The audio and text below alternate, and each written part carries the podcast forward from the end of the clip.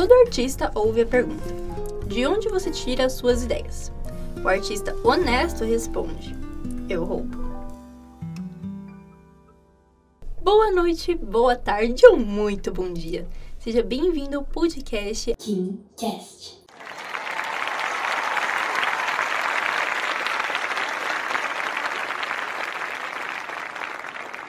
apresentado por mim, Kimberly Crepati. Que no caso foi dirigido, editado e roteirizado por mim também. Hoje meu tema que eu trouxe é sobre criatividade. Eu trouxe ele por conta de um livro que eu li recentemente que é muito incrível, que chama Roube como um artista. 10 dicas sobre criatividade, de Austin Kleon. Espero que seja assim o nome dele. Eu não conhecia esse autor. Eu conhecia o livro, não tinha tido a oportunidade de ler, mas eu conhecia. E o autor eu realmente não sabia nada sobre ele. Quando eu fui pesquisar, eu descobri que ele tem um livro de poesia. Eu gosto muito de poesia. Ele lançou mais um livro sobre criatividade, que, se eu não me engano, fala sobre como mostrar o seu trabalho. E tem o Roube como artista versão diário, que é para você completar o diário roubando como um artista. Sensacional. O livro ele fala realmente como você rouba como um artista. É óbvio, velho. Não só sendo um artista na questão de você fazer, sei lá, pinturas, vídeos, fotos, mas você é um artista como pessoa. Ele explica como você ter criatividade independente do seu ramo, independente dos seus estudos, independente de quem você é. E eu achei isso sensacional, porque o livro dele ele é muito simples de ler. E para quem tem muita dificuldade de ler, para quem não tem o hábito da leitura, ele é melhor ainda. Porque ele tem muitas ilustrações, os textos são pequenos, diretos e você entende 100%. Eu separei os pontos principais do livro que eu gostei e eu vou começar pelo tópico de que nada é original. É muito engraçado esse tópico porque recentemente. Não faz pouco tempo, na verdade já faz um, uns meses. Eu fui numa exposição aqui no MIS, um Museu da Imagem do Som de São Paulo. E é uma exposição chamada Musicais no MIS, onde o MIS apresentou toda a trajetória no musical no cinema. E lá tinha uma parte que falava sobre La La Land, e quando tava no La La Land, tinha uma TV. E em um lado da TV passava as cenas de La La Land e do outro lado passava as cenas de outros musicais antigos.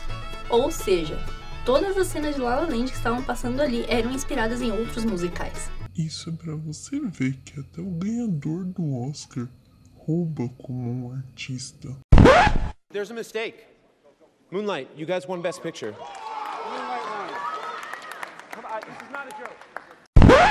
Então, realmente, o que o Austin fala sobre que nada é original é muito verdade. Você não constrói uma coisa do nada. Você não pega uma folha em branco e cria uma coisa completamente nova. Você tem referências, você assistiu coisas, você viu coisas, você desenhou coisas, você segue artistas, você segue pessoas que você admira e a partir daí você cria o seu próprio estilo. Não quer dizer que você copia os outros. Não é isso que ele está falando. Ele está falando que a partir de referências você constrói algo seu. Mas que não é algo totalmente novo, não é algo totalmente original, é algo que você construiu através de outras pessoas. Outro tópico do livro que eu achei bem interessante, inclusive é o título do terceiro capítulo, é o seguinte: Escreva o livro que você quer ler. Quando na vida a gente não assistiu um filme e falou, putz, eu teria feito aquilo diferente eu teria dado um final diferente, um diálogo diferente, um cenário diferente. Então, quando ele fala para você escrever algo que você quer ler, isso já me vem na mente. Porque muitos filmes, inclusive o Parasita, que saiu recentemente, eu imaginava algo completamente diferente. Interrompemos a nossa programação normal. Por motivos de spoiler.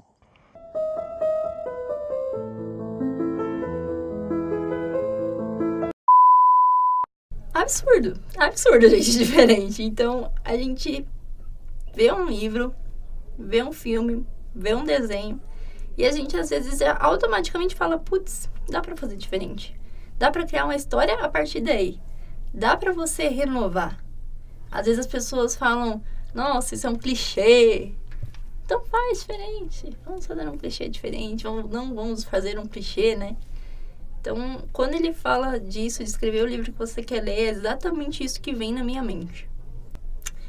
Um dia, na minha aula de montagem, o meu professor disse que na ilha de edição dele tem uma placa escrito O que Eisenstein faria. Sergei Eisenstein foi um dos mais importantes cineastas soviéticos. Foi também um filmólogo.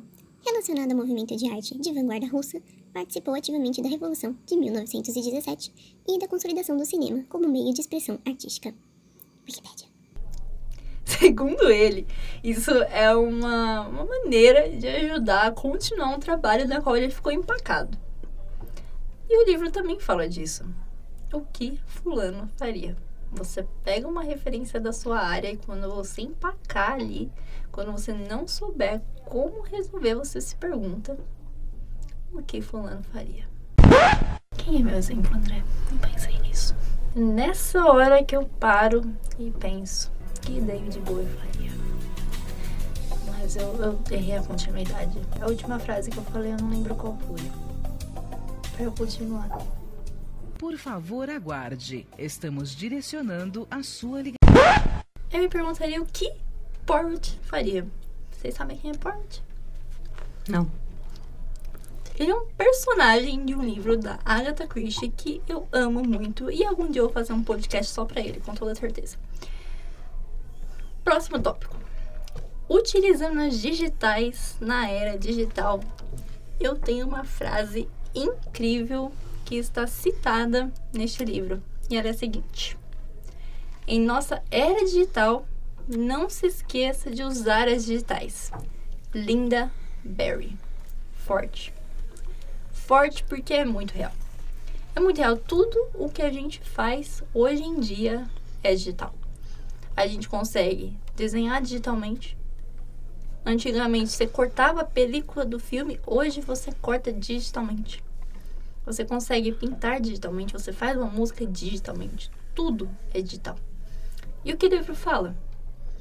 Que no digital você acaba perdendo um pouco dessa sensibilidade da sua criatividade, justamente porque você fica sentado em frente a uma tela brilhante. Oh, hell no! Isso é muito verdade, cara. Como você vai desenvolver seu sentido tátil, tocar nas coisas? E uma coisa legal que eu trago de exemplo na Ilha de roteiro. Não sei se isso é o nome. mas que a gente sempre vê quando a gente pesquisa sobre roteiro são cartunzinhos Cartõezinhos. Que os roteiristas fazem. Eles pegam um cartãozinho, escrevem uma parte do roteiro e colam. Eles fazem isso para várias partes do roteiro. E isso já é uma maneira de a gente trazer o tátil, o visual, para nossa área do audiovisual. Porque realmente, se a gente for pensar aqui na nossa área do audiovisual, ela é muito, muito, muito digital. Você pega uma câmera, aperta um botão, regula ISO, regula a abertura e tá, ó, pronto. Gravou, começa a gravar, tá tudo ali, gravado. Falando assim parece até que é fácil, né? Vai lá, querida, vai lá, pega um filme, vê como é fácil. Depois você passa pro computador e corta no computador, você finaliza no computador, ou seja, desde o início do roteiro que você senta no computador para escrever o seu roteiro, você tá ali, ali na digital, você passa pra uma câmera digital, depois pra uma edição digital. É tudo muito digital. Você tá sempre ali, ó, ligado, conectado. E aí eu pensei, como que a gente traz a questão do artesanato para nossa área do audiovisual? Começando pelo roteiro, fazendo esses cartõezinhos que eu já mencionei. Eu prefiro escrever. Eu não consigo digitar. Quando eu vou escrever algum roteirinho, eu não consigo sentar no computador e digitar. Eu tenho que pegar a caneta, o papel e escrever. Acho que pode. Já pensou se eu vou escrever um longa-metragem de duas horas? Minha mão cai. Simples assim, gente. Não vou aguentar. E depois? A gente pega lá a câmera, Full HD, 4K, 8K agora, né? Agora é 8K. Grava lá bonitinho. E eu acho que tudo bem usar o digital. A gente usa o digital na pós-produção, na edição. Mas a gente sempre deve colocar nossas referências táteis. A gente não deve abrir o Pinterest lá no celular e olhar as fotos. A gente deve imprimir as fotos e colocar num lugar que a gente consiga tocá-las, sabe? Tocar, mas essa pira de, de de sentir a coisa. A gente tem que trabalhar todos os sentidos para realmente fazer algo que a gente entre naquilo. A gente entre no nosso trabalho. Meio pira, né? Também achei, mas eu gosto. Fazendo um adendo aqui sobre as câmeras, existe ainda a Super 8 que grava em película, gente. Já pensou que sensacional você colocar a película numa câmera pra ela gravar, depois você cortar a película? É sensacional. Deve ser uma delícia encostar naquilo e sentir que você realmente está fazendo o filme, literalmente fazendo. Depois de ler esse livro, eu tenho algumas indicações de séries e um outro livro para você roubar como um artista. A série é Abstract, da Netflix. Tem duas temporadas atualmente, se eu não me engano, oito episódios cada. E cada episódio fala de um designer. Não, não especificamente um designer gráfico, mas, por exemplo, tem episódios de fotografia, de arquitetura, uma cenógrafa. Então, são pessoas que realmente inspiram e de como elas fazem o seu trabalho, de como surgiu esse trabalho delas. E um livro é Como Ser Feliz ou, no mínimo, Menos Triste. É um livro onde é tipo um destrói esse diário, mas você não destrói ele. Mas ele é daquele tipo de livro que você faz ele. Então você escreve, você arranca a página, você desenha. E eu acho muito interessante, porque ele é realmente muito interativo. E também te ensina a ser feliz com as pequenas coisas do dia a dia e da sua vida. Para finalizar, eu acho que a maior lição que esse livro dá é que você tem que se divertir, acima de tudo, e ter um propósito naquilo que você está fazendo. Se você sabe o que você quer passar com a sua arte, independente se for uma arte realmente de fazer um desenho ou uma arte de fabricar remédios, você tem as suas referências, você tem os seus artistas que também fazem parte da sua área de, que você escolheu, tanto profissionalmente como por hobby. E é muito importante você selecionar esses artistas para você ter boas referências. É como o livro fala: entra lixo, sai lixo. Então, se você pegar referências ruins ou de coisas que não vão fazer sentido para você, nada de bom vai sair. Então, o principal é você se divertir acima de tudo e conseguir fazer coisas que você goste.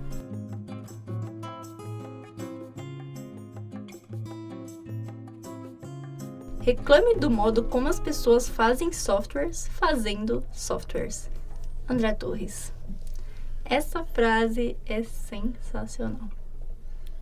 Então, gente, reclamem do jeito que o irlandês é gigante fazendo um filme menor.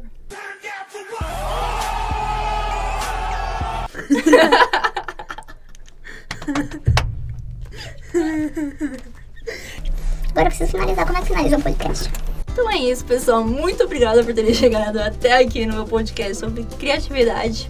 Pretendo fazer sobre outros temas, então se vocês gostaram, vocês podem me dar um retorno. Se vocês leram, vocês podem conversar comigo sobre o livro. É isso, muito boa noite. Quero agradecer aqui a André Boareto e Carolina Massi, que participaram desse meu podcast maravilhoso, me ajudando aqui a falar direitinho, né, gente? Muito obrigada.